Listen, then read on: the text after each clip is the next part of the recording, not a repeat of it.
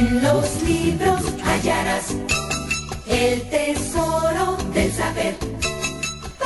Hola, este es el episodio número 6, según las cuentas ya corregidas y ajustadas, de La Señora de los Libros. Así que bienvenidos a este podcast.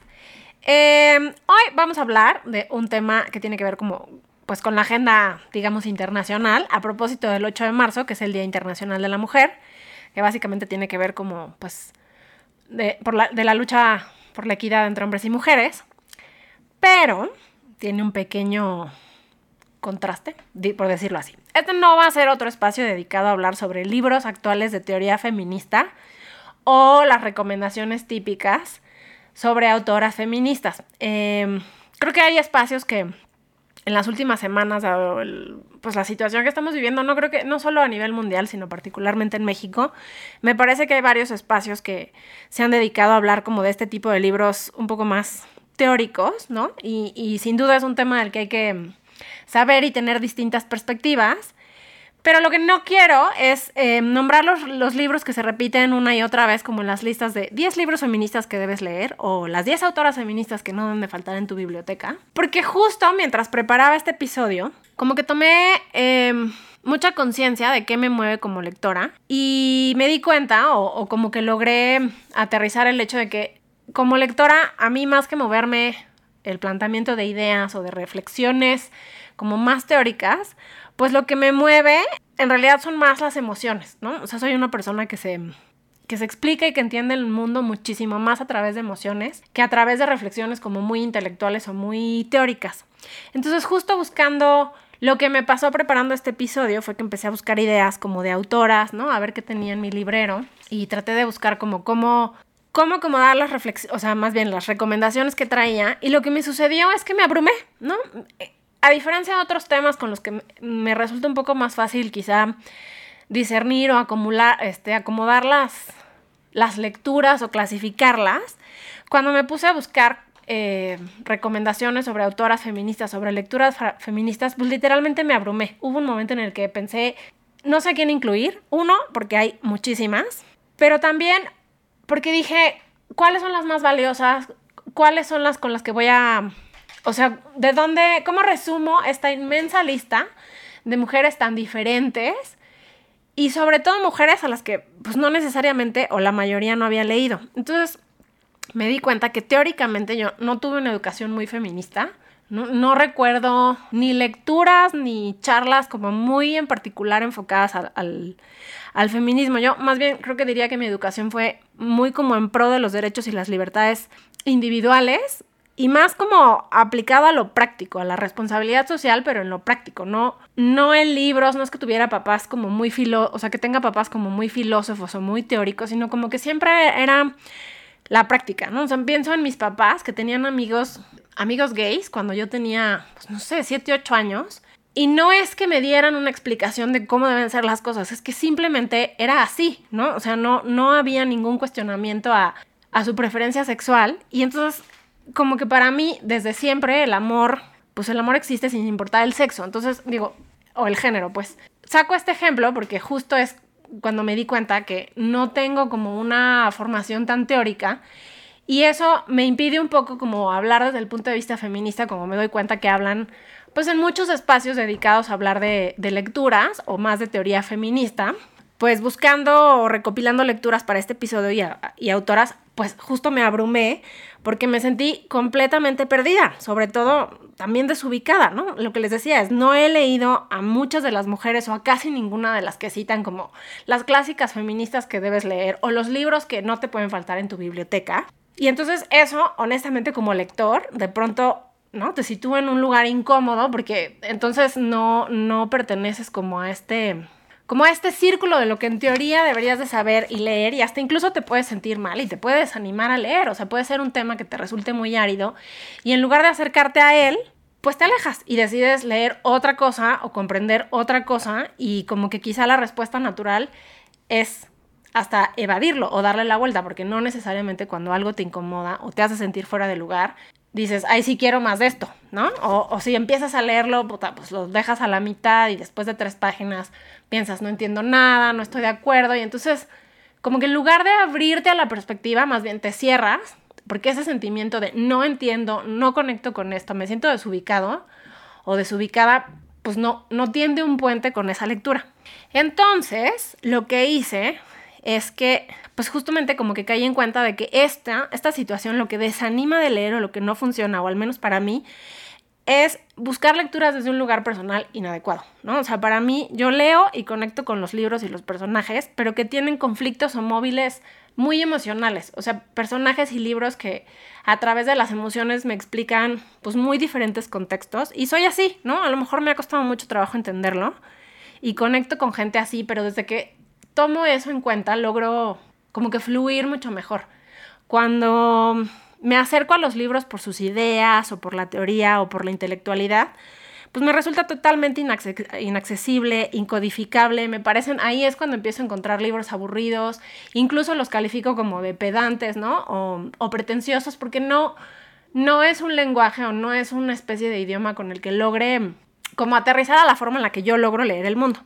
Entonces, como les decía, ¿no? Esto es, parece una cosa como muy simple, pero creo que cuando entendemos lo que decíamos en, lo que les decía como en el primer episodio, cuando entendemos qué es lo que cada uno encuentra en la lectura, cuál es como nuestro móvil para seguir leyendo, estamos mucho mejor armados para encontrar libros que nos lleven a ese lugar y para seguir buscando temáticas que nos absorban, que nos interesen, ¿no? Que conecten con nosotros, que cuando nos dan una recomendación, o sea, como esto que decíamos, cuando te dan una lista de lecturas que tienes que hacer, pues a lo mejor en la escuela las haces porque tienes que presentar el informe, el examen, eh, la lectura y comprensión de lo que te están diciendo y está bien tener como distintos contextos.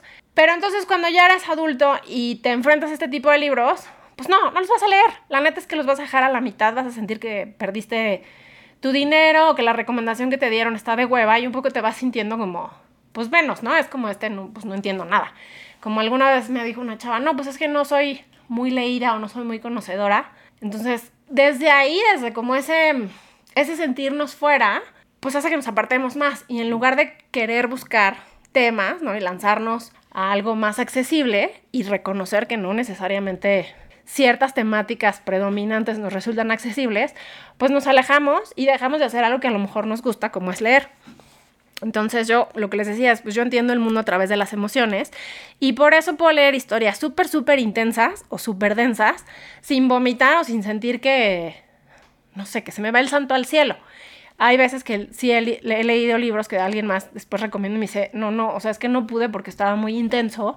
Y para mí ese nivel de intensidad no es insoportable porque justamente es como el tipo de cosas que yo puedo digerir y con las que puedo conectar. Entonces, bueno, aquí no se trata de que o sea, de despreciar las ideas, pero sí hacer como hincapié en que desde ahí a veces uno pues no logra explicarse mucho y creo que si algo es muy valioso como mujeres o si algo necesitamos es no sentirnos incómodas o fuera de lugar o sentirnos menos por un aspecto intelectual. ¿no? Es justamente un poco creo que es dentro del marco del Día Internacional de la Mujer. Es lo que menos necesitamos las mujeres es sentirnos mal por otra cosa. O sentirnos culpable o sentirnos en desventaja. Em, el complejo de no he leído suficiente, no he leído a los clásicos, no me gustan esos autores que se supone que deberían atraerme o leer, pues ya, al diablo. La verdad es que cada quien tiene su propio camino lector, sus propias obsesiones, sus propios intereses. Y honestamente creo que podemos llegar al mismo lugar, ¿no? O podemos estar de acuerdo en la importancia, por ejemplo, de los derechos de las mujeres y la equidad, pero no necesariamente llegar ahí por el mismo camino y en ese sentido, pues no por las mismas lecturas. O sea, no tenemos que tener todas la misma lista de cosas leídas y las mismas autoras y sabernos al pie de la letra cuál es la actualización en las perspectivas de género, porque a lo mejor eso no es lo que nos conecta a nosotros. Y entonces ahí es donde perdemos como la variedad de puntos de vista y de perspectivas, ¿no? Podemos estar todas de acuerdo en algo, pero no necesariamente haber llegado a ese como punto de acuerdo, pues a través de los mismos escalones, por así decirlo. Entonces, bueno, yo les propongo eh, en este episodio, pues liberarnos del tengo que leer a, ¿no? Y olvidarnos, o sea, sí, a veces hay tendencias o modas, pero pues si no encajamos en ellas no pasa nada, ¿no? O sea, no se necesita que esto, lo que les decía, no se necesita que todos estemos exactamente igual.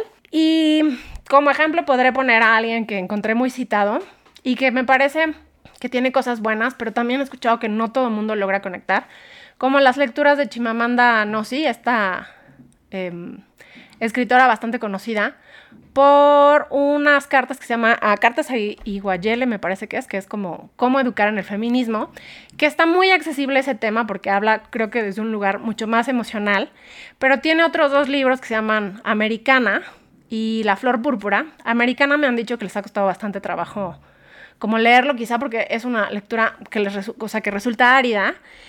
Y la flor púrpura yo la leí y la verdad es que alguien me dijo, no, está increíble, desgarrador. Y lo leí y pues honestamente, pues lo encontré muy plano. No, no, no logré conectar con la historia. Y creo que ahí lo muy válido y lo que necesitamos hacer es saber desde dónde conectamos con los libros y por qué.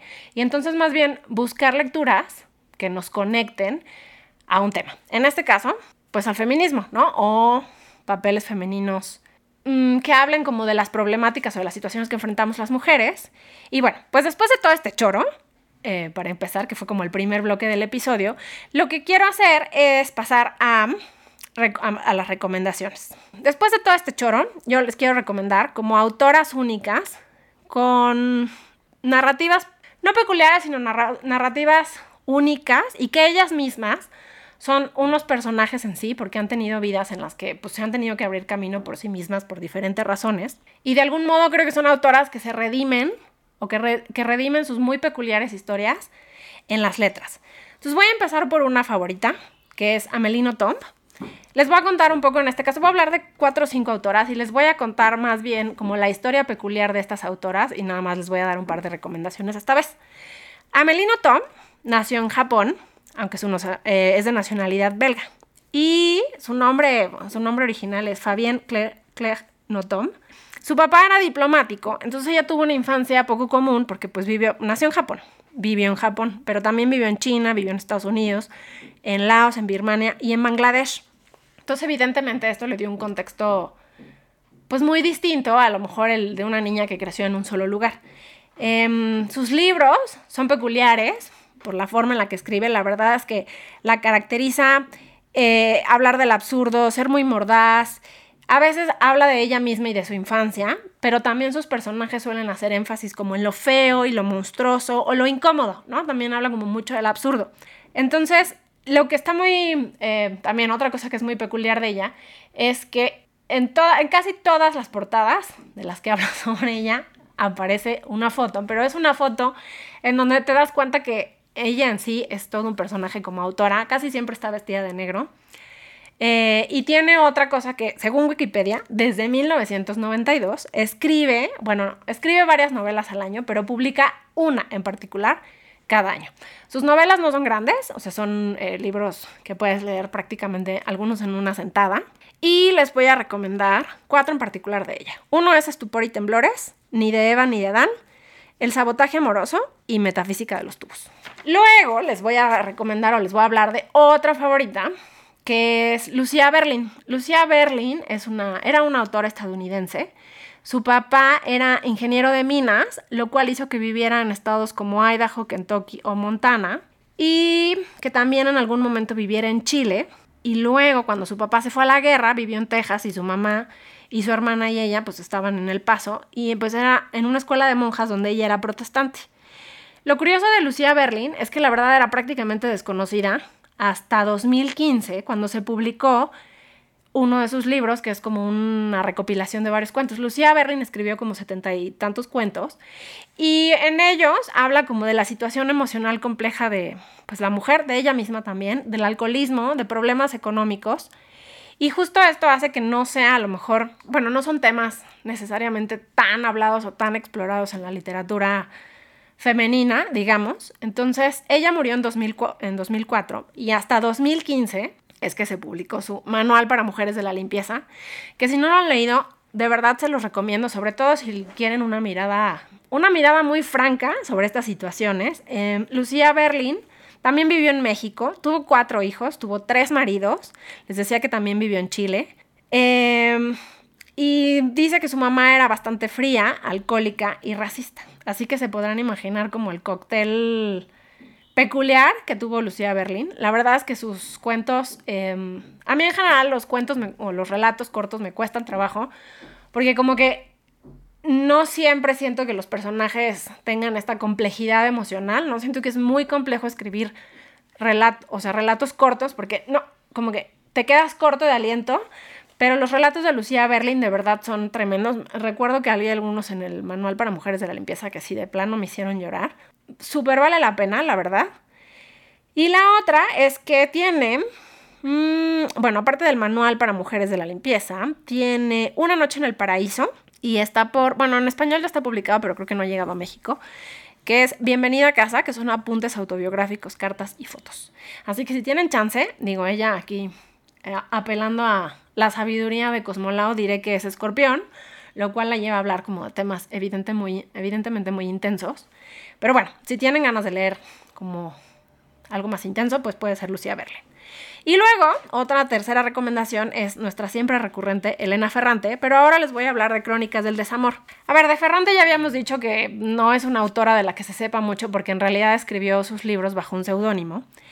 Y eh, bueno, se hizo toda una investigación periodística. Un periodista, me parece que era gringo, dedicó un buen tiempo y bastantes recursos a descubrir quién caramba eras, porque quién caramba era, porque necesitaba saber y descubrir quién estaba detrás de esos libros multiventas.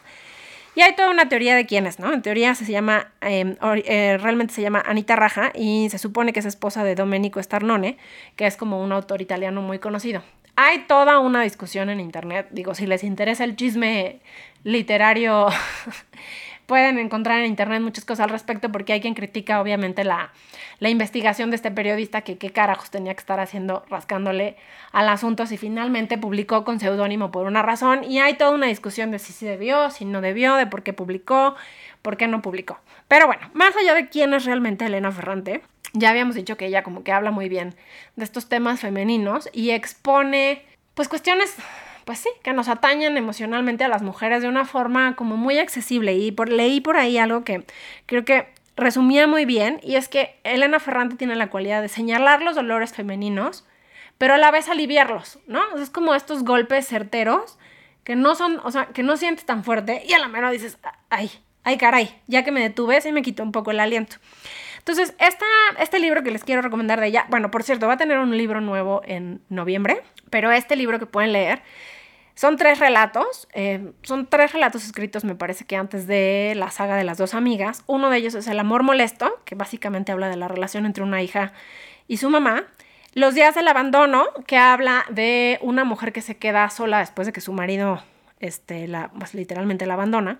Y La hija oscura, en la que la protagonista en un verano o en unas vacaciones que tiene lejos de su hija, de sus hijas, de sus dos hijas, reflexiona pues justamente sobre su maternidad, su labor profesional y su vida en pareja. Ahora, de estos tres relatos, la verdad es que en mi opinión, el mejor o el más concreto o el que más a mí me pegó fue el de la hija oscura. Y el primero, el del amor molesto, me costó trabajo porque no, no, como que no logré entender bien para dónde iba. Entonces, bueno, si ustedes coinciden en ese sentido conmigo y empiezan a leer el amor molesto y sienten que como que no avanzan, brínquenselo, no pasa nada y lean eh, los otros dos, ¿no? Creo que esos son como más, este, a lo mejor están trabajados o logran conectar más con ellos.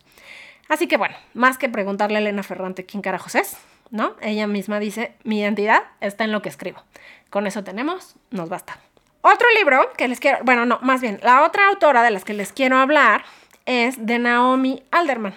Ella me parece muy peculiar, ella es británica, eh, el suicidio de su tío, cuando era niña, la hizo como apegarse mucho a las estrictas reglas familiares.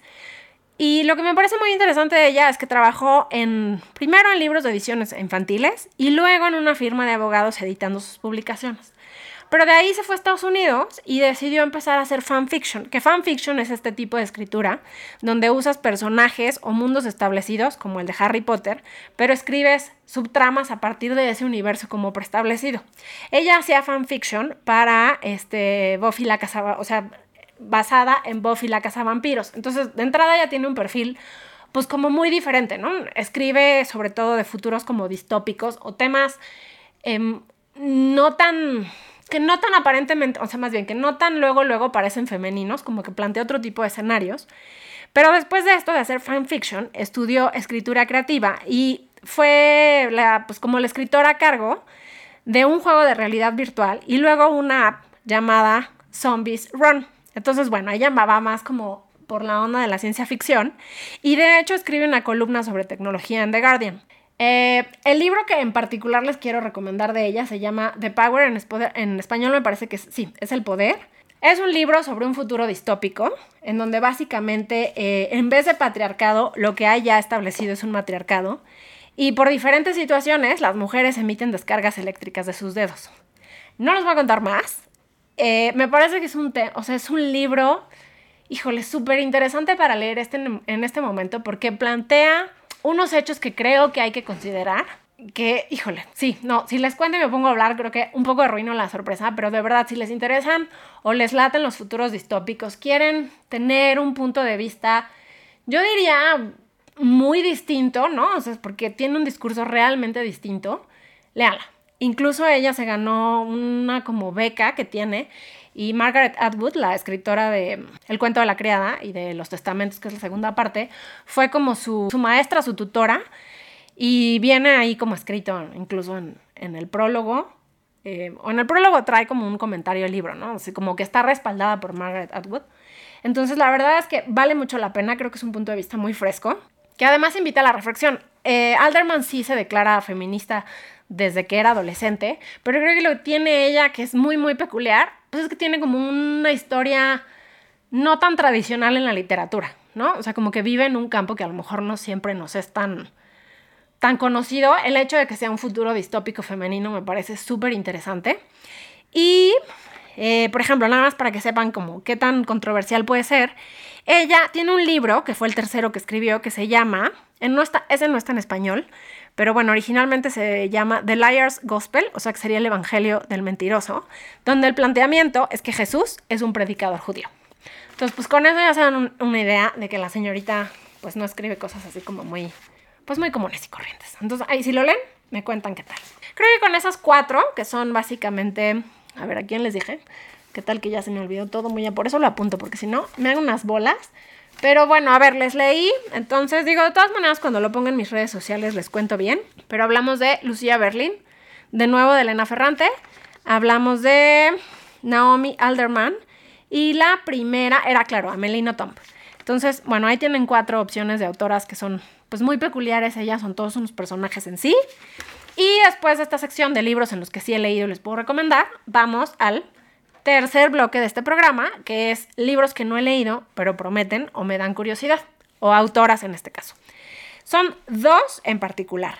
Eh, una de ellas es Clarice Lispector. Yo he leído pocas cosas de ella, la verdad, pero es una autora brasileña que de entrada define su escritura como un no estilo.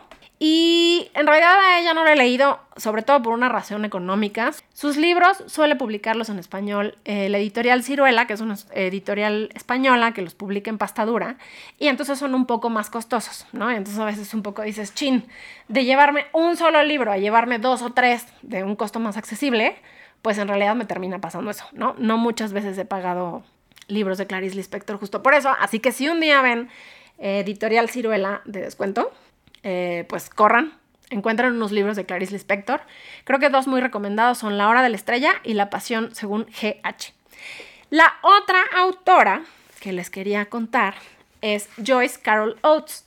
Ella es una eh, autora estadounidense. Lo que me fascina de ella es, tiene 81 años y no saben lo activa que es en Twitter. La señora se la pasa pegada al Twitter, se mete en controversias, es una de las, bueno, sí, está en contra de Trump, pero siempre está como, la verdad es que siempre logra estar en la conversación. De entrada, una señora de 80 años metida en Twitter me parece la cosa más interesante del mundo porque finalmente Twitter, la computadora, las redes sociales, ¿no? O sea, como que es un mundo en el que no te imaginas que va a estar, pues, necesariamente metida y menos cuando tienes 80 años.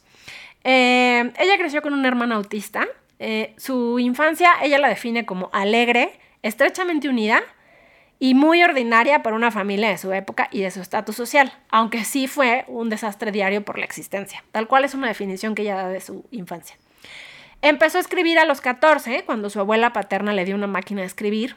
Eh, hay un suicidio, el, me parece que es el papá de su abuela, que también como que marcó pues todo un hito en la historia familiar. Y de ella hay tres libros. Yo tengo uno que lleva ahí años que no he podido leer porque siempre me encuentro otra cosa o tomo otro, pero que se llama Blonde y es justamente sobre la historia de Marilyn Monroe.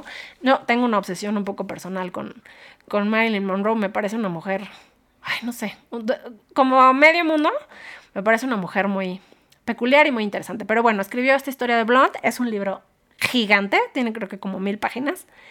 Y tiene otro que se llama Mamá, que es la historia de cuánto echa en falta mi madre, porque a la protagonista como que empieza a hacer toda una reflexión sobre su mamá una vez que ésta se muere. Y acaba de publicar un nuevo cuyo título aún no está traducido al español, pero también es una novela distópica y se llama Hazards of Time Travel. O sea, que es como las, los peligros del viaje, de los viajes en el tiempo. Entonces, digo, aquí tienen otras dos autoras, ¿no? Que es este, Clarice Lispector y Joyce Carol Oates. Les digo, la intención de este episodio era más bien como hablar de autoras. Algunas son más conocidas que otras, o las todas son muy conocidas, pero muy conocidas, a lo mejor no tan conocidas como otras. Y justo quería como darles otra opción de otro tipo de autoras que también siempre están hablando como de temas femeninos o exponiendo temas que tienen que ver con la existencia femenina, pero no necesariamente están o entran en estas listas de las autoras feministas que no pueden faltar en tu biblioteca. Y bueno, con esto concluimos las este, recomendaciones del día de hoy. Vamos a ir al último bloque de este episodio, que finalmente es algo muy pequeño, es una reflexión, eh, no, ni reflexión, es un chistín de lectores. El otro día les preguntaba que cuáles eran sus manías lectoras. Todos tenemos nuestras pequeñas manías o neurosis lectoras. Y aquí me pusieron, les voy a citar unas que me pusieron. Una de ellas es doblar la esquina de las páginas donde hay algo que me gusta. La otra es subrayarlos alguien me puso ordenarlos por año y orden de lectura, ordenarlos por editorial, o incluso me parece que hay quien los ordena por colores de los libros. Eh, no leer dos libros al mismo tiempo porque se hacen bolas. Sí, yo coincido. La verdad es que me cuesta mucho seguir el ritmo de dos libros al mismo tiempo. Alguien más coincidió en dejar libros sin terminar, le cuesta mucho trabajo. Y alguien me puso también que leer en electrónico nomás no se le daba, como que le gustaba mucho la onda de, pues, papá, eh, papare, palpar el papel. En fin, eh, pues con esto de las manías lectoras me lleva a preguntarles, con lo que podremos a lo mejor abrir otro capítulo, es si les obsesiona algún tema o se han dado cuenta que tienen como alguna obsesión recurrente en cuanto a temas eh, por leer. Yo luego les cuento cuál es el mío. Y pues este fue otro episodio más de La Señora de los Libros. Acuérdense que tengo, me pueden seguir en redes sociales donde les comparto siempre como las recomendaciones que di y vamos hablando de otras cosas que tienen que ver con leer. En Monmargo, en Goodreads también me pueden encontrar como Monmargo y también me pueden escuchar de vez en cuando en Ya Siéntese Señora. Bueno, de vez en cuando es cada semana. Este, muchas gracias por escucharnos y pues ahora sí que nos hablamos o nos leemos. No, hablamos sobre libros en el próximo episodio. Bye.